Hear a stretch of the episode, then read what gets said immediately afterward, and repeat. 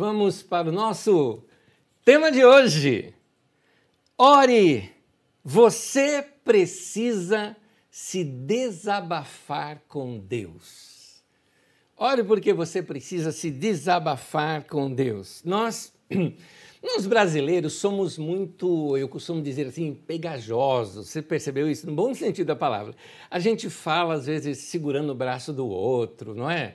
é nós somos quentes no nosso relacionamento.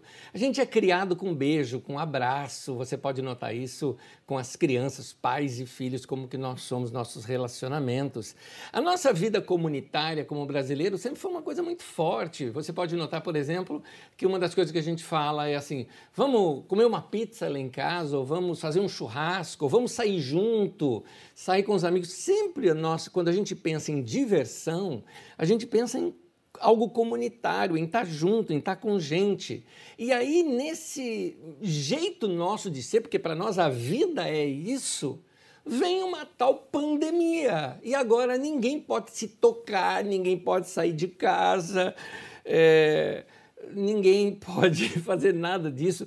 Quando começou esse negócio de pandemia, vamos lá, a gente nem sabia muito bem o que, que era isso, né? A gente não tinha ideia do que, do que era. A gente via aquelas notícias, mas todas as notícias pareciam muito longe da gente, né? Você está assim, sentado confortavelmente no sofá da sua casa, vendo assim, ó, oh, a China, a Itália, a Espanha, que dó deles. Então a gente ficava com dó, mas sentado confortavelmente eh, na nossa casa, até que os primeiros sintomas, os primeiros. Eh, acontecimentos, primeiros casos, vem aqui para o Brasil. E aí vem o tal confinamento. Não sai de casa, fica em casa e as pessoas não sabendo muito bem o que fazer. E é claro, o brasileiro é criativo, os outros países também fizeram isso e a gente gosta de imitar tudo dos outros também. Então, nós começamos a romantizar um pouquinho o confinamento, para ver se nessa romantização a gente desse, desse assim uma, é, uma amenizada, né? É, uma amenizada na, na situação, no, no sentimento. Então, eram aquelas lives dos artistas, né? era live para cá, live para lá, era gente cantando na janela. Os condomínios mais ricos, por exemplo, é, contratavam cantores né? para fazer shows e você ficar na varanda. Vamos ser sinceros, isso tudo era muito legal, amenizava um pouco, era novidade, a gente mandava pela internet para todo mundo, olha o que aconteceu ali, uma pessoa tocando violino na, na janela, é, um vizinho que começa a cantar para o outro, e ajudava a gente a vencer um pouquinho esse estresse né, do marasmo do confinamento, que a gente não sabia muito bem o que fazer. Mas vamos lá, gente, tudo que é demais enjoa. Entre nós, não aguentava mais ouvir live. Saber que tinha show, por exemplo, algum. Eu acho que se alguém for fazer show hoje, acho que alguém sai na varanda para atacar um tomate, porque fala, não aguento mais, porque ninguém aguenta mais isso. E aí começou aquela bagunça que é a nossa nação. Vamos ser bem sinceros, nossa nação não é organizada, não faz muito parte até da cultura do brasileiro ser muito organizado, e isso reflete nos nossos governantes, porque a gente não sabia. Uns falava fique em casa, o outro fala é para sair para a rua. E aí uns ficam assim preocupados com a saúde, dane-se a economia. Outros falam não, é economia, dane-se a saúde, não é? E aí ficou claro que éramos um povo desgovernado e desequilibrado, muita gente sem saber o que fazer. E aí é um ponto. A falta de informação é que acaba gerando confusão na vida das pessoas. E essa confusão, uma falta de informação, uma falta de segurança, começa a despertar no povo crise, ansiedades, medos. E é sobre esse tema que eu começo a falar daqui a pouco. Só que antes, vou abrir um parêntese aqui num momento cultural. Por quê? Porque quando a gente olha para a história, a gente consegue compreender mais o presente. E essa falta de informação que acabou gerando confusão não é novidade na história do Brasil. Você já estudou sobre a revolta da vacina? Pois é, a revolta uh, da vacina. Ela aconteceu em novembro de 1904. Quem era o presidente da República naquele tempo era o Rodrigues Alves. Rodrigues Alves, que nasceu naquela linda cidade de Guaratinguetá, uma das lindas cidades do Brasil, que, aliás, cidade maravilhosa. Aliás, tem uma igreja muito boa lá em Guaratinguetá. Quando você passar lá em Guaratinguetá, fala assim: qual é a igreja mais do pessoal mais legal que tem nessa cidade? Você vai ver que vão te indicar uma igreja linda lá em Guaratinguetá. Inclusive, eu conheço o arcebispo da cidade, o Dom Vanderlei Canuto. Procure conhecê-lo, você vai gostar desse cara, é muito bom. Mas o presidente Rubem Alves, Rodrigues Alves, ele. É, que era um homem sofisticado, né? culto, como o povo de Guaratinguetá, né? sofisticado, culto, ele queria transformar o Rio de Janeiro, que era a capital do Brasil na época, numa espécie de Paris brasileira. Né? Queria transformá-la assim. E para isso ele tinha que antes acabar com um problema crônico e grave que estava acontecendo no Brasil, principalmente no Rio de Janeiro. Eram epidemias. Para você ter uma ideia, navios que vinham com estrangeiros não desciam, os estrangeiros se iam, por exemplo, para Buenos Aires, paravam no porto do Rio de Janeiro, ele se recusava a descer do navio, porque aconteceu de gente que desceu para conhecer o Rio de Janeiro e seguir viagem e morreram quase todos do navio por causa que pegaram epidemias no Rio de Janeiro. E eram várias epidemias. Você tinha a peste bubônica, você tinha febre amarela, a varíola e tudo isso acontecendo. Então, Rubem, uh, Rodrigues Alves, que era o, o, o presidente, querendo sofisticar a, a, a, a, cidade do Rio, ele entendeu que aquilo tudo estava acontecendo porque a cidade estava um lixo. Colocou. Ele colocou leis, por exemplo, que aliás eu acho que essas leis deveriam existir até hoje, que é não pode cuspir na rua. E, só que nas leis estava assim, que você não poderia cuspir também é, é, seria dentro dos bondes, as pessoas cuspiam nos bondes, para você ter uma ideia. Então, o que aconteceu? No Rio de Janeiro, na época do, do Império, tinham lá os grandes casarões centrais. Com a queda do império e a queda da economia naquele lugar e a região mais portuária, os casarões foram sendo loteados os seus quartos e viraram cortiços.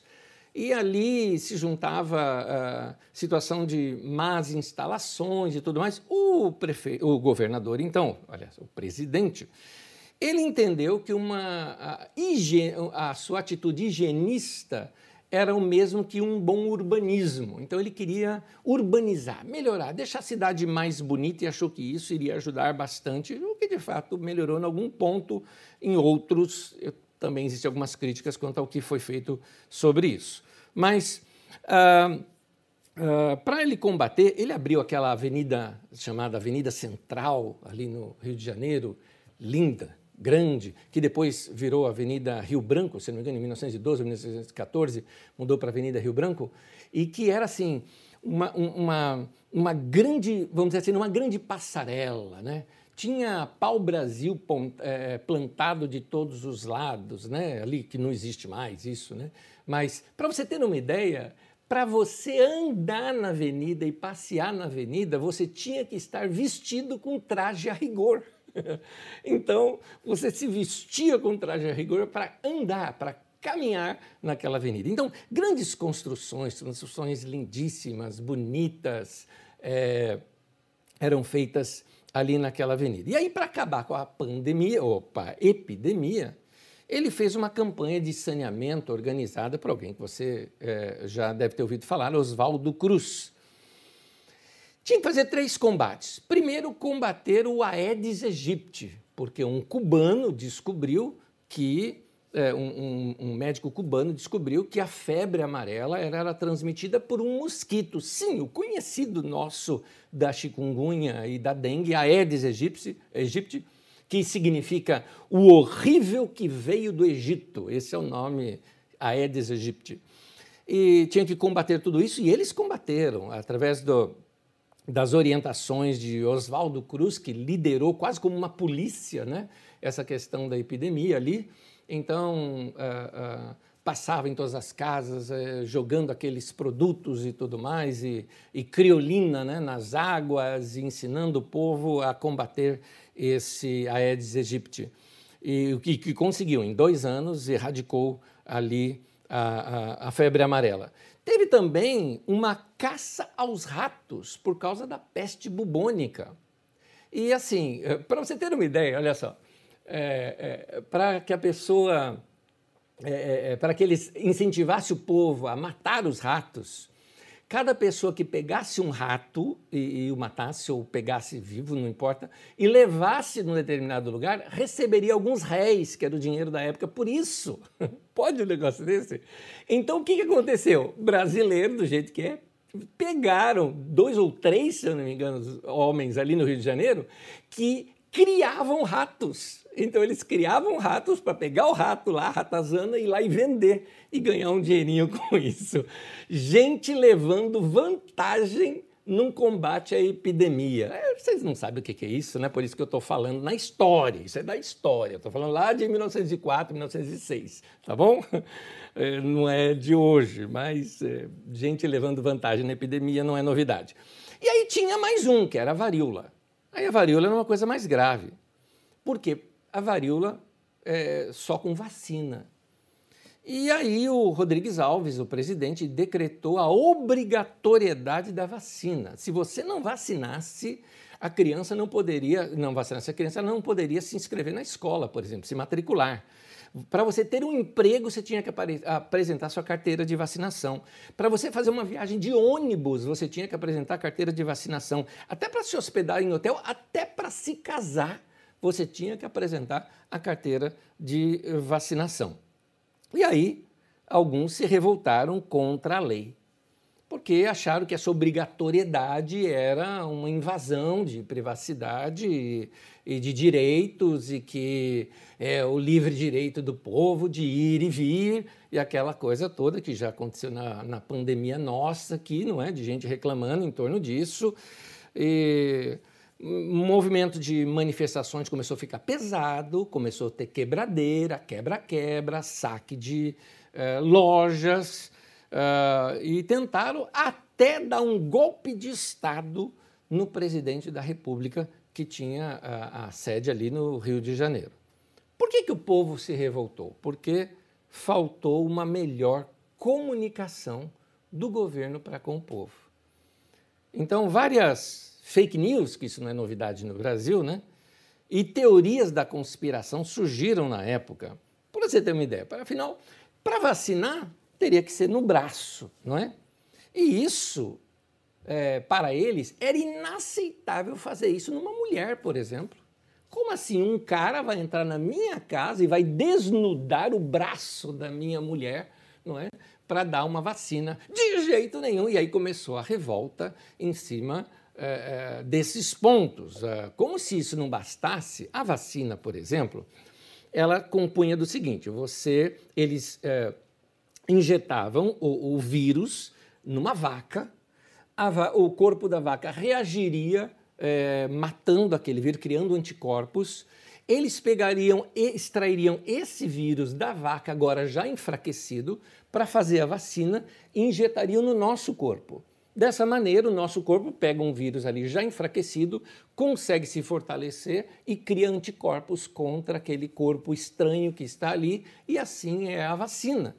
Mas isso não foi explicado para o povo, então começou a sair no povo o seguinte: que como isso era extraído da vaca, quem tomasse a vacina, quem recebesse a vacina, ficaria com cara de bezerro. É verdade o que eu estou te falando. É isso que o povo começou a espalhar. E esse procedimento é, de introduzir um vírus enfraquecido na pessoa e tudo mais, não foi compreendido nem por gente intelectual, como grande intelectual, é, meu tio bisavô, é? É, Rui Barbosa, nem ele. Ele também foi contra a vacina, porque achou que isso era uma invasão de privacidade e tudo mais. Ele e tantos outros aí que da época. Bom, uh, terminando essa, essa, esse momento cultural, Rodrigues Alves, depois de ser presidente da República, tirou um tempo sem se envolver novamente com a, a política, voltou para o Brasil, morou em Paris um tempo, voltou para o Brasil, foi presidente, como se chamava naquele tempo, governador, né? Do estado de São Paulo novamente, que ele era antes de ser presidente, depois novamente é, foi governador de São Paulo. E aí ele se candidata e ganha novamente as eleições para ser novamente presidente da República, mas não exerce o cargo, porque, por mais irônico que seja, o presidente que combateu todas as pandemias acabou, uh, as epidemias que tinham ali no Rio de Janeiro, acabou morrendo da, uh, de uma outra epidemia, que foi a gripe espanhola, em 1919. Foi isso. Então, nos nossos dias, eu estou fazendo esse paralelo com a história, porque eu não duvido, por exemplo, nos nossos dias, nós estamos vendo aí que está surgindo vacinas, várias e várias vacinas estão sendo criadas.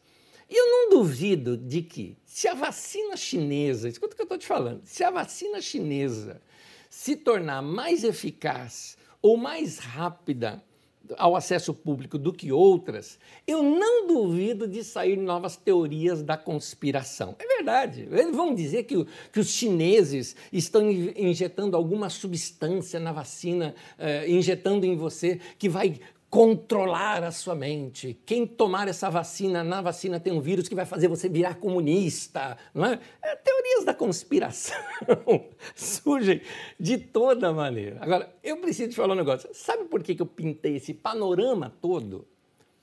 Para que a gente possa refletir agora sobre o assunto ansiedade. Você percebe que a questão da ansiedade tem sim uma causa Talvez você que está me ouvindo, que nunca teve crise de ansiedade, mas nesse tempo está se sentindo estranho. Pessoas que talvez nunca tiveram nenhuma situação uh, de pânico ou crise de ansiedade, nesse tempo às vezes acordam um dia meio sem graça, sem, sabe assim, sem gosto na boca, aí já pensa que já está com o coronavírus porque está sem paladar, não é? A pessoa acorda um dia e não, não, quer fazer nada, ou não quer levantar da cama, ou levanta da cama, ou, ou perde o sono, ou às vezes você dorme demais, ou dorme de menos. É, um dia você acorda e você fala, eu tô chato, e você não entende o porquê. Eu quero analisar esse, esse momento aqui com vocês. Por quê? É por isso que eu contei tudo isso para vocês. Com tanta insegurança, com tanta falta de perspectiva, com tantas informações contrárias. Toma cloroquina, não toma cloroquina, toma ivermectina lá, não sei se é esse o nome, o remédio de verme, ou não tomo remédio lá para verme lombriga. É, o que, que eu faço da minha vida? Saio de casa, não saio de casa. Fica em casa ou vai para a rua. É, são esse monte de informações que a gente recebe, a falta de perspectiva, e aí você vai somando outras coisas. Crise econômica, que está todo mundo sabendo que tem já tem e vai continuar e vai aumentar, porque ela também está no exterior, não é só no Brasil. Crise econômica. E o confinamento, que muita gente não aguenta mais. Tem uns que se adaptaram bem, são caseiros, gostam, amam a família, a família está bem. Na verdade, a, a pandemia não. Ela não, não piorou nem melhorou a vida de ninguém, ela simplesmente intensificou aquilo que já tinha antes, né? Que já tinha antes. Se viviam bem, continuam bem, se viviam mal, pioraram, e aí por diante os, os conflitos surgem. Mas tem aí alguns itens que são novidades para muita gente. Muita gente que não tinha, por exemplo, estresse com isso, está tendo agora. Muita gente que uh, uh, era tranquilo está nervoso, muita gente que era uh, elétrico está sem vontade de fazer nada. É, eu queria te falar uma coisa: sinta-se normal. Não se condene, não se cobre. Se você sente em algum momento está se sentindo ansioso, preocupado, mais do que antes, desanimado, mais do que antes, triste ou sem perspectiva, minha dica para você é o seguinte: se perdoe, se aceite, seja compreensivo com você e também perdoe aqueles que ao longo dessa pandemia te trataram mal. Gente, ninguém está bem. Ninguém está bem. Estou generalizando, claro, mas muita gente não está legal. Eu, eu, Eu não gosto de positivismo. O que, que eu chamo de positivismo? Positivismo é aquela coisa de tapinha nas costas. Não, vai, tá tudo certo, vai dar certo, aleluia, vai conseguir, aleluia. Fala, fala, fala que vai dar certo, que vai dar certo. Eu não, não consigo acreditar nessas, nessas coisas.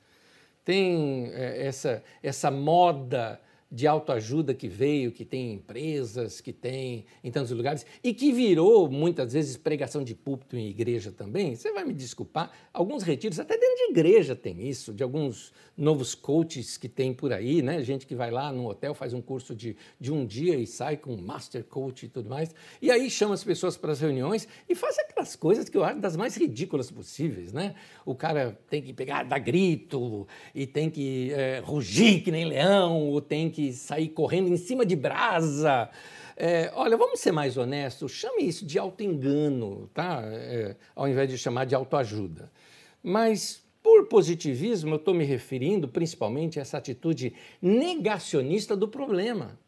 Não, não, não tem problema, não tem problema. Igual uma pessoa que eu encontrei uma vez, que a, a pessoa, assim que estava aquele momento da pandemia, a gente aprendendo a conviver socialmente, acabei encontrando é, é, uma pessoa e a pessoa estendeu a mão, eu aquela distância, né? Do tipo, opa, agora, né? A gente tem que tomar cuidado, né? E a pessoa falou: Não, esse vírus não pega em mim, não, porque eu tenho fé. Eu tenho fé e não vai pegar em mim. Eu falei: Você quer ensinar fé para mim? É isso que você quer fazer? Né? É isso, desculpa aqui a minha, minha posição, né? Mas é que eu precisava colocar o cara né? na posição dele também. Eu falei: Escuta, é só você que entende de fé? Quando Deus chegou para Noé, falou para Noé: Noé, entra na arca, né? fica na arca. Se você estiver na arca, você está seguro. Se Noé falasse, não, eu sou um homem de fé, eu vou sair da arca, morria, morria, pronto. Então, é, é, é, essa, essas atitudes negacionistas, como se isso fosse fé, isso não pega em mim e tudo mais, como tem um monte de, de, de, de, de, de superpoderosos pastores que falaram isso. Você lembra disso, quando começou no Brasil, lá em Goiânia, acho que um dos prefeitos lá que é, que é crente, que falou que em nome de Jesus ele entregou a cidade nas mãos de Jesus e, e o coronavírus nunca queria entrar dentro daquela cidade. Pois é. é no, no, Velho Testamento, o falso profeta era apedrejado, né? No Velho Testamento. Hoje não é mais, ainda bem, graças a Deus, né, meu querido? Graças a Deus. Porque senão tinha um monte aí que ia junto. Mas, é, tem, sabe aquela coisa de, não, vai passar, vai passar, isso aí não é nada. Como não é nada? Pandemia, é uma epidemia. Ou a gente encara com realidade essas coisas, ou a gente não vai saber como lidar com ela. Eu acho muito mais adulto e muito mais responsável nós encararmos com realidade nossas angústias e nossas tristezas. Tem momento que não aguenta, tem momento que a gente não aguenta, a gente está triste. Como é que eu posso ficar feliz e alegre quando na semana passada três membros da nossa comunidade faleceram? Como é que eu posso ficar feliz? Como é que eu posso sair sorrindo? Ha, ha, ha, ha, ha, ha. Eu tô... A gente confunde felicidade com alegria. Feliz eu posso ficar, alegre não dá para ficar alegre sempre. Uma coisa linda que Jesus ensina é que até você estando triste, você pode ser feliz. Eu sou feliz porque eu tenho segurança eterna, eu sou feliz porque Deus não me abandonou, eu sou feliz porque eu tenho vida eterna, eu sou feliz, mas eu estou triste nesse momento. Estou triste porque eu vou chorar com os que choram, eu estou triste porque tem gente que a vida despencou. Tem gente que não está sabendo lidar com morte, com o luto. Tem gente que está nesse momento aí confinado, isolado da família dentro da própria casa porque está com o coronavírus. Enfim, uh, as pessoas falam: ah, a gente tem que se acostumar com esse novo normal. Que novo, querido? Que novo normal? Não tem novo normal. Não, que normal é esse? Nós não estamos numa pós-pandemia. Abra os seus, seus olhos nós não estamos numa pós-pandemia, nós estamos no meio dela, inclusive nos índices mais altos de contaminação, estou falando aqui do Brasil, desse, desse vírus. Nós estamos no meio dela. Pós-pandemia é outra coisa que eu falo daqui a pouquinho, mas algumas alterações do nosso comportamento social é porque o vírus está solto e matando muita gente, a gente está se preservando e também preservando a vida dos outros. Por isso, o distanciamento social e os cuidados que a gente tem hoje que tomar nos lugares públicos, né? evitar ajuntamentos, os cuidados de higiene que a gente tem que tomar, tudo isso faz parte do combate à pandemia. Não é novo normal, nós estamos no meio dela ainda. O normal vem depois. Nós temos a tendência de gourmetizarmos né, as situações para dar um certo sentido nelas. Então a gente deixa é, é, gourmetizado, fala, ah, não, estamos trabalhando em casa, coisa linda, home office, aquela coisa toda. Aí você está em home office em casa, criança pulando na tua cabeça, né? Tem gente, eu lembro tempos atrás que defendiam aí que não era possível mais ter escolas, que não precisava mais ter escola, que a gente poderia ter a chamada homeschool, né? Coisa de americano, né? Coisa de americano que brasileiro ama comer esses enlatados. Aí você vai criar a tua criança dentro de casa, confinada, aprendendo só com você, que você sabe que você não sabe muita coisa, desprezando professores que são treinados para uh, lidar com sua criança, tirando dela o convívio social, porque agora estão fazendo a homeschool, né? como era uh, muito defendido pelos evangélicos, in, inclusive, porque, que, porque os evangélicos criticam, ah, na escola se fala de darwinismo, na escola fala contra a criação, né? a escola fala contra a sua má interpretação bíblica, isso que fala contra conta, ele está ensinando ciência, deixa a criança estudar ciência, deixa a mente do teu filho expandir. Se você tem mente quadrada, pelo menos aceita que teu filho possa ir além de você e aprender coisas maiores. Então, esse negócio todo de confinamento e tudo mais foi enlouquecendo a gente. Por isso que tem gente com tanta crise. Tem gente que não aguenta mais isso tudo. Então, daqui uns cinco anos, por exemplo, com todo mundo vacinado, é, com essa página do coronavírus completamente virada, já a nossa economia tendo voltado ao normal ou tendo se readequado, as pessoas vão voltar ao mesmo tipo de vida que eles tinham antes. E talvez nem se lembra mais, lembra só de alguns hábitos, conta causos, histórias e lamentos por gente que partiu. É assim que vai ser. Diante de tudo isso, o que, que eu tenho que fazer? O que eu e você vamos fazer para combater e controlar essa ansiedade? Esse é o meu tema aqui. A questão é da ansiedade. A ansiedade do não aguento mais. A crise do eu tô chato, o que, que eu faço? aquela situação de, meu Deus do céu, eu, eu, amo essas pessoas, mas não aguento mais, quero ver gente, quero ver outras coisas, quero fazer alguma coisa. Eu quero viajar, eu quero sair, eu quero, quero, quero andar. Tem gente que está tá sonhando que está viajando agora, entendeu? Porque é, é essa situação de angústia que as pessoas passam. Então eu quero agora, junto com você, depois dessa longa introdução, buscar nas Escrituras Sagradas textos maravilhosos que são as Escrituras Sagradas, principalmente os ensinos do nosso Senhor e Mestre Jesus, que era muito realista com relação à vida, e buscar aqui conselhos sábios que podem ser muito úteis para o nosso tempo. E o meu primeiro conselho está no tema de hoje. Olha só, no tema de hoje está o meu primeiro conselho. Ore. Você precisa se desabafar com Deus. Quando eu falo para orar, cuidado para não fazer da oração um estresse também. Como assim, Anésio? Sim, lugar que faz da oração um estresse. Você tem que orar, você tem que orar uma hora por dia, tem que ficar lá no relógio. E quando vai dando ali, faltando 10 minutos, você não tem mais nem assunto para orar, você fica glória a Deus, aleluia, glória a Deus, aleluia, glória a Deus, aleluia, aleluia, glória a Deus. Né? Isso não adianta, meu querido.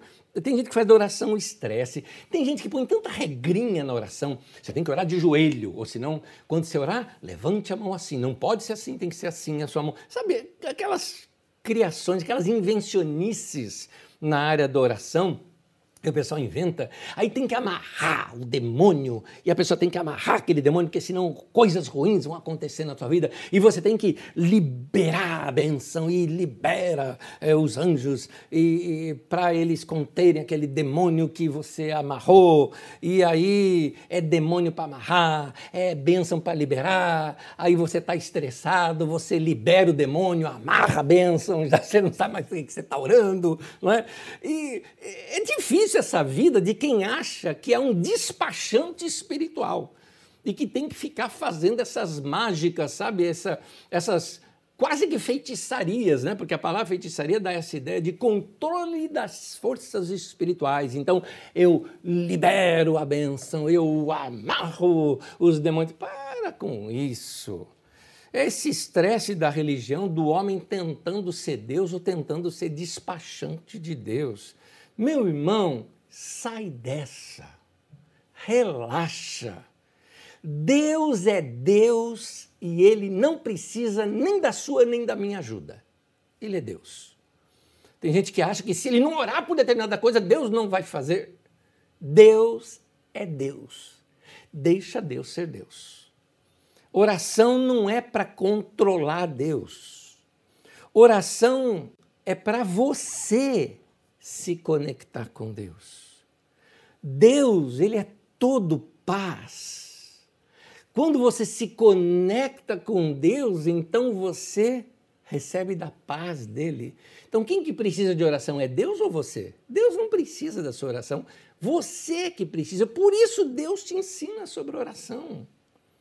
Lucas capítulo 12, versículo 22, eu leio aqui pela tradução de Almeida atualizada, que diz assim: A seguir, dirigiu-se Jesus a seus discípulos, dizendo: Por isso eu vos advirto, não andeis ansiosos pela vossa vida. Até aí.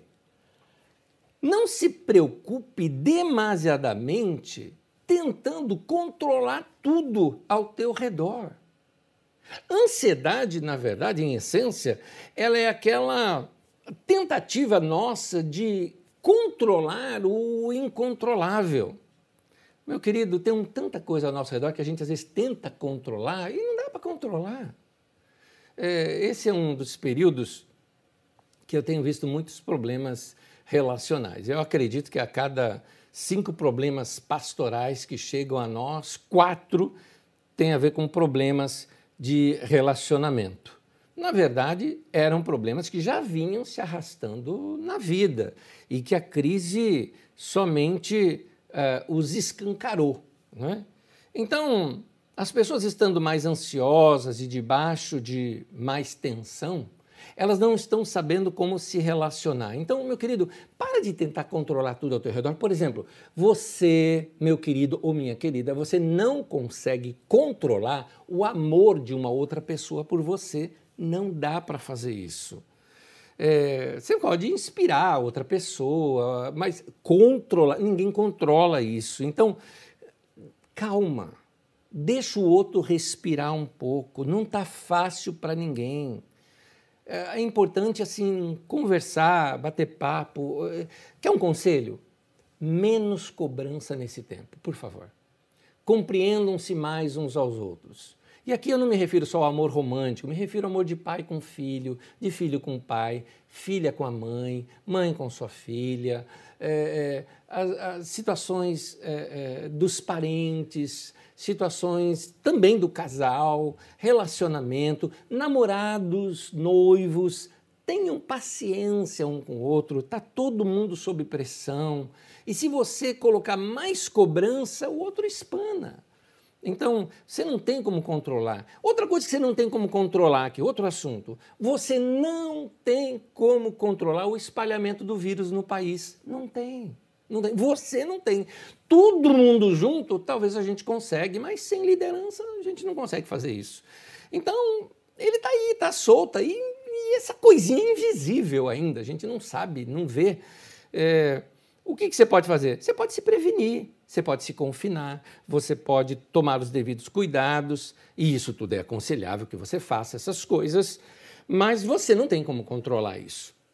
Então, Caso, vamos lá, caso um de vocês venha uh, uh, contrair o vírus, siga as orientações médicas, enfrente a situação, mas negacionismo nesse momento não vai te ajudar. Então a minha dica fica aqui para você: corra para Deus e também conte com Deus. É, vai ser uma experiência muito forte para você. Você vai aproveitar esse tempo para fazer uma reavaliação na sua vida. É, esse momento de crise é, é crise para nós porque a gente quer controlar algumas coisas que a gente não consegue controlar. Você não tem como controlar o governo, você não tem como controlar a economia do país. É, quando eu vejo é, ministro falando que a Terra é plana, meu Deus do céu, minha vontade é arranca esse esse camarada daí, põe esse cara na escola, não é? faz esse cara a, a aprender alguma coisa.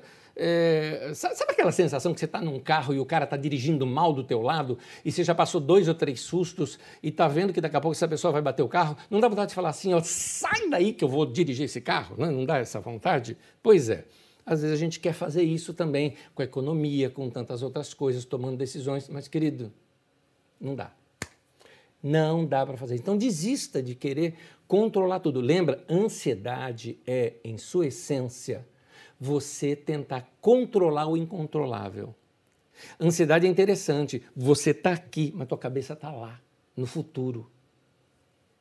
Volta, vive mais o presente. O que, que eu posso fazer? Vamos no tema de hoje de novo?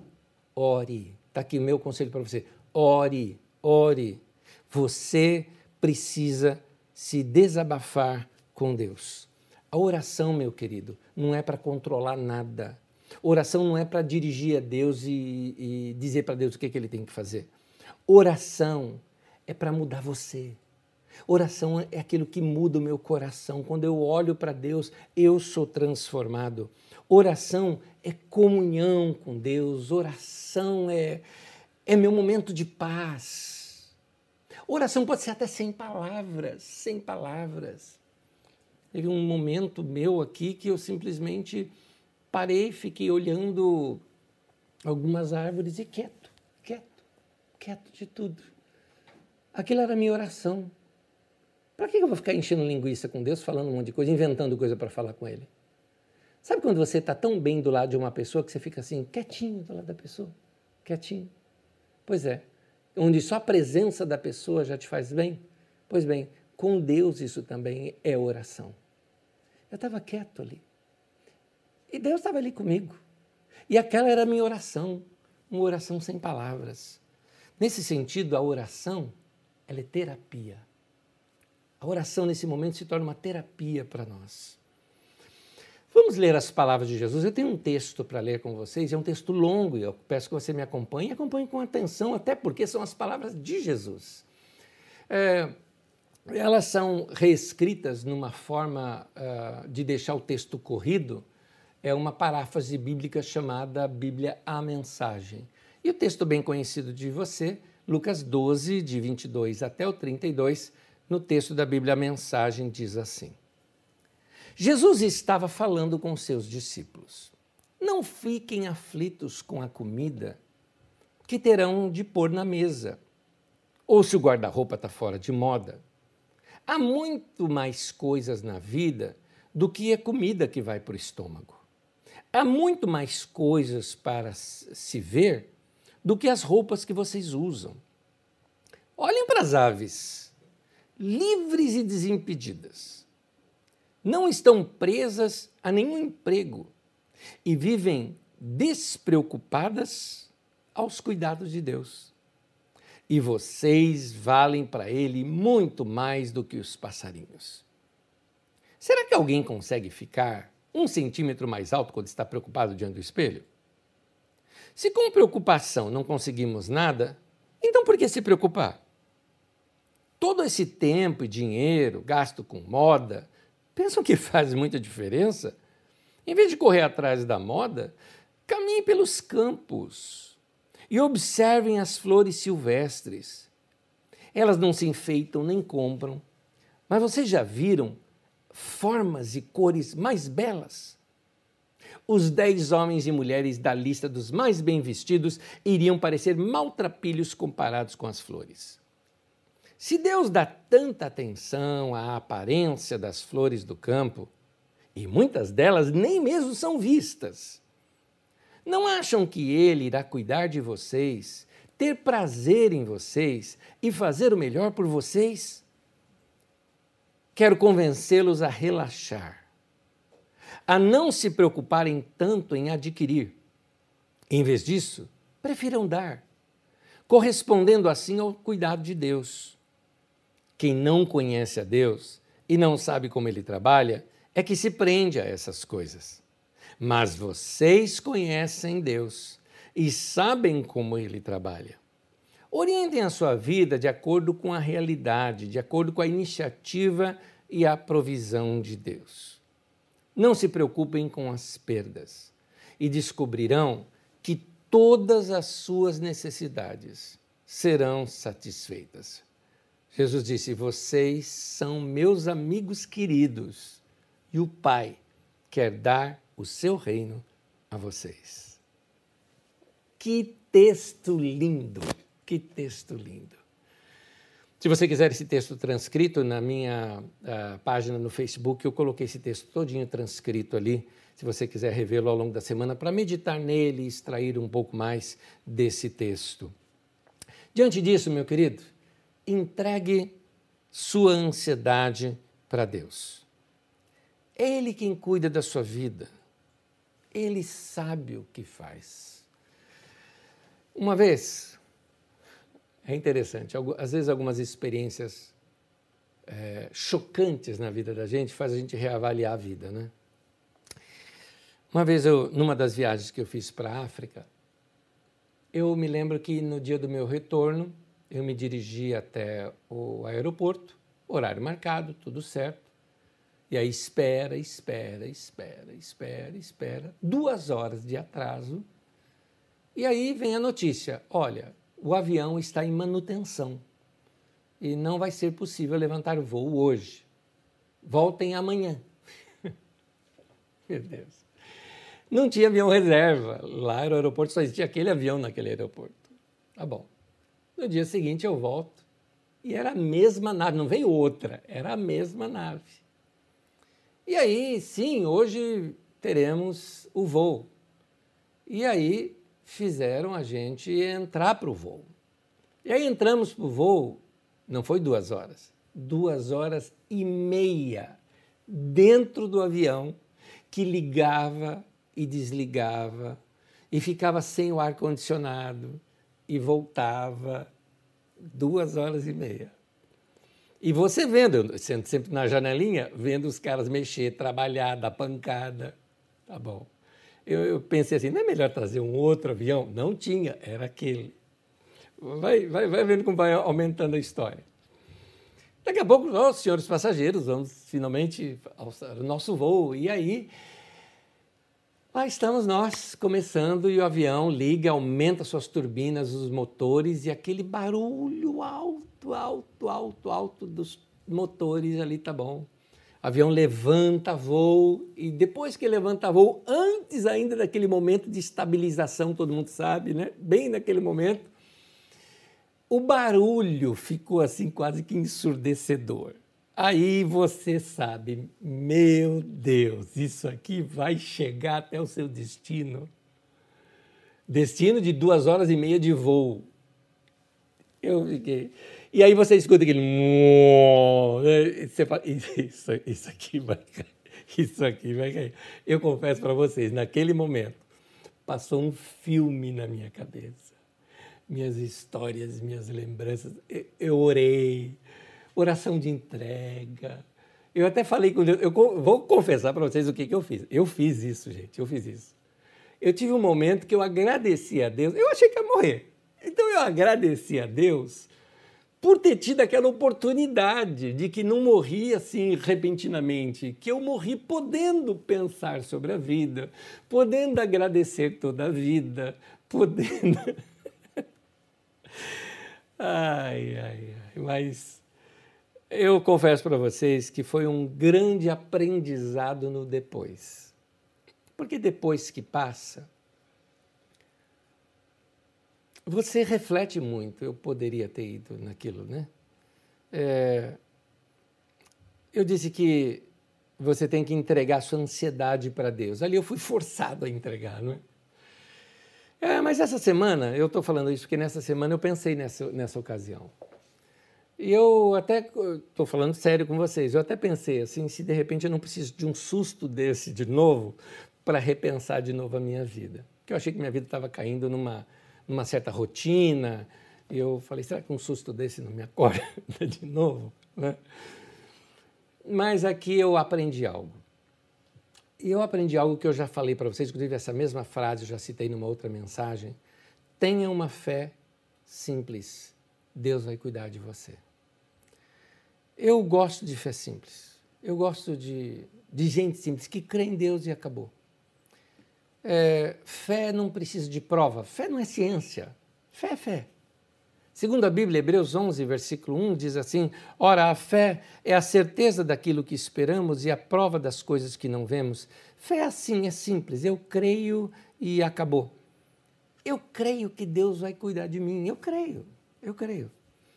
Ele não vai me abandonar. Isso não significa que eu não vou tomar cuidados. É claro, eu não estou dizendo que eu vou sair por aí como herói dizendo que o vírus não me pega. Nada disso. Isso aí é idiotice. É, eu estou falando de fé simples, de que Deus não me abandona. Porque Deus é um pastor que cuida muito bem do seu rebanho. Isaías 40, versículo 11, diz assim: Como um pastor cuida do seu rebanho, assim o Senhor cuidará do seu povo. Nota, meu querido, ficar ansioso não vai resolver o problema. Ficar ansioso só vai estragar você, estragar a mim. É, você quer ter paz? É melhor descansar no Senhor e saber: o Senhor é o meu pastor e nada vai me faltar. Então, corre para Deus e conta tudo para Ele, se desabafa com Ele. A ansiedade não muda coisa alguma. A oração muda. A oração ela muda você. Toda vez que eu fico ansioso, querido, eu tenho duas opções. Ou eu posso entrar em pânico ou eu posso orar. Então nós precisamos mudar essa forma como a gente lida com a vida. Tem muita gente que se sente ansioso, a primeira coisa que ele pensa é correr para o remédio. Querido, não, não, não. Corre primeiro para Deus. Depois tenta se conscientizar. Sabe? Controlar a respiração. Aqueles dons que Deus te deu. Cuidar do teu corpo, sintonizar. Espera um pouquinho, eu não estou no futuro, eu estou aqui, eu estou no presente, ó, tá tudo bem, estou vivo. É, você começa a se conscientizar. Sim, busque auxílio médico, é, é, bom isso, é importante isso também na sua vida. Os médicos podem ser um tremendo agente de Deus na sua vida. Mas primeiro, tome essa consciência, corre para Deus, conta para Deus. Conta para Deus antes do tempo, porque às vezes você espera chegar no limite da, da, da, de quanto você consegue suportar para contar algo para Deus. Não, meu querido, começa a contar agora. Começa a falar para Ele. Como você já sabe, uma das causas da ansiedade é a sua vida estar no presente e a sua cabeça está lá no futuro, né? num suposto futuro. Suposto. Porque de fato você não sabe o futuro. Você não sabe. O futuro depende das decisões do presente, não é? O futuro é assim, nós já vimos isso na vida do, do, do, do rei Ezequias. Foi assim, o futuro foi mudado porque ele mudou no presente. Ao invés de você é, viver o presente, você fica vivendo expectativas que não existem isso causa ansiedade. Se só ficarmos olhando para os nossos problemas ou para aquilo que ainda não conseguimos, nós vamos perder as coisas boas que estão bem do nosso lado. Presta atenção nas coisas boas que tem do teu lado. Tem gente querida perto de você, tem situações que estão boas perto de você. Começa a perceber melhor o, o ambiente ao seu redor. Essas coisas a gente se treina a isso. A gente aprende a fazer isso. Ninguém nasce assim. Essas coisas a gente aprende. Por isso que eu quero, eu quero te ensinar isso, porque a gente aprende. É, Paulo, o apóstolo, é quem disse isso. Filipenses 4,12, ele diz assim: Eu aprendi o segredo de viver contente em toda e qualquer situação. Nós não somos contentes naturalmente. A, a gente aprende. A gente aprende. É a sua atitude para com a vida que vai definir a sua fidelidade, a sua felicidade. Você não pode controlar as situações, mas você pode controlar a sua atitude. Então, aprenda a se controlar, querido. É importante para você isso. Não tente viver no futuro, entendeu isso? Você está no presente e a sua cabeça no futuro. Não, não, não tente viver no futuro. É, você pode acabar perdendo muita coisa boa que você tem hoje. É aquela história assim: ah, mas será que no futuro, e por causa daquilo do futuro, você abandona uma vida no presente, abandona um relacionamento no presente, abandona aquilo que pode estar agora, o abraço que você pode dar hoje, aquele carinho que você pode ter hoje, preocupado com o futuro. Não viva no futuro, viva no agora. E eu quero terminar é, falando com você, usando como exemplo uma experiência do povo de Israel lá em Babilônia. O povo de Israel ele estava no exílio lá na Babilônia. E aí o povo se acomodou no exílio esperando que um dia fossem libertos e achando que aquela situação passaria rapidinho, ou seja, o presente deles era no exílio, mas a cabeça deles estava num possível futuro, esperando que um dia passasse. Né? É, então, vamos trazer para os nossos. O povo está lá, né, no, no exílio, na Babilônia, sai na varanda cantando, vai passar. É, outros negando a situação, não, é só um exíliozinho, né? É, outros ficavam rabugentos, né? dizendo que o governo não fazia nada, então você fica chato, você fica amargo, você fica é, é, apocalíptico, vai acabar o mundo. Né? É, e aí chega para eles uma carta do profeta Jeremias. Olha essa frase que está no meio daquela carta. Jeremias 29, 28. Construam casas e habitem nelas. Plantem jardins, comam seus frutos. Olha o que Deus estava falando através do profeta Jeremias para eles. Sabe o que Deus estava falando? Para de reclamar, vai viver. Para de pensar no que pode ser no futuro. Vive agora. Construa a casa agora. Não adianta você ficar aí, não, essa não é minha terra. Construa a casa. É igual uma pessoa que às vezes está morando de aluguel e fica assim: quando eu tiver a minha casa própria, e a casa dele de aluguel vai despencando, despencando, parede tudo sujo. Vai pintar tua casa, vai arrumar o teu lugar, arruma melhor tua casa. Ele fala: planta jardim, vai mexer com terra, né? Se possível, planta uma árvore frutífera, vai sentir cheiros, cores, temperos, né? vai mexer com essas coisas. Comece a tornar, é isso que o Jeremias está dizendo para eles, comece a tornar a vida de vocês um pouco melhor. Comece a viver o hoje. Para de viver como se algo tivesse que acontecer, um grande evento na sua vida, para que a sua vida então se torne significativa. Não, viva o hoje, meu querido. Os dias estão indo embora e você não está aproveitando esses dias dessa vida maravilhosa que Deus deu a você. Por isso, Jeremias diz: construam casas e habitem nelas Construam casas e plantem jardins. Esse é o resumo do que ele fala. Faça a sua vida acontecer. É isso que fica como um conselho para vocês. Ora, você precisa se desabafar com Deus. Conta para Deus o que você está passando. Resolva o seu problema para o hoje.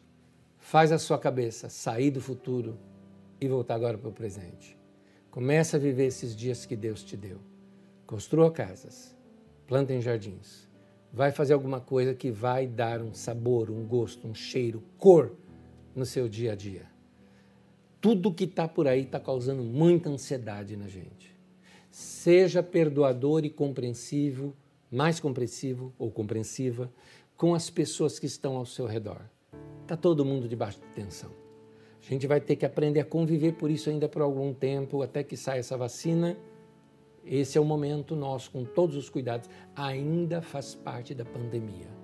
Então, tenha paciência, siga as orientações, uh, busque ter mais conhecimento, expanda a tua mente. Aproveita esse tempo para reformular a sua cabeça, a sua mente, torna a tua vida um pouco melhor e corra para Deus. Ore, busque a Deus e seja esse tempo seu com Deus a sua terapia.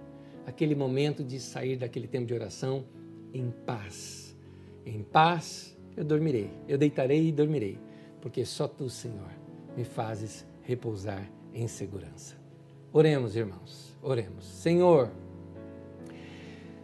nossos olhos estão postos em Ti. Porque quando nós olhamos para o futuro ou para outras situações, olhamos para os montes da vida, não acreditamos que deles irá vir o nosso socorro. O nosso socorro vem do Senhor. O Senhor é o nosso Deus. O Senhor é aquele que renova nossa mente, o nosso coração, que conforta a nossa vida, que nos dá força. O Senhor é que está enviando esta palavra como uma profecia para nós. Estamos diante de um profeta do Senhor, que foi Jeremias, nos dizendo: vai viver a vida, vai construir casa, vai fazer, vai plantar, vai, vai dar cor, vai dar cheiro, vai tornar sua vida um pouco melhor. Nós recebemos essa palavra do Senhor e vamos correr para o Senhor para receber do Senhor a paz que precisamos, a segurança que precisamos. Ó oh Deus, põe a tua mão sobre o teu povo e que ao ouvir esta mensagem cada um saia edificado e com o coração mais próximo do Senhor. Os nossos dias estão em Suas mãos. O Senhor é o nosso pastor, nada nós vamos temer. Não temeremos a seta que voa de dia ou de noite, não interessa tudo isso, porque os nossos olhos estão postos em Ti. E nós temos certeza que a Sua bondade e a Sua misericórdia hão de nos acompanhar todos os dias da nossa vida. E ainda temos longos dias pela frente diante do Senhor. Muito obrigado a Deus que o Senhor abençoe o teu povo e guarde o teu povo. É o meu pedido, em acordo com os meus irmãos, e todos nós dizemos: Amém. Amém.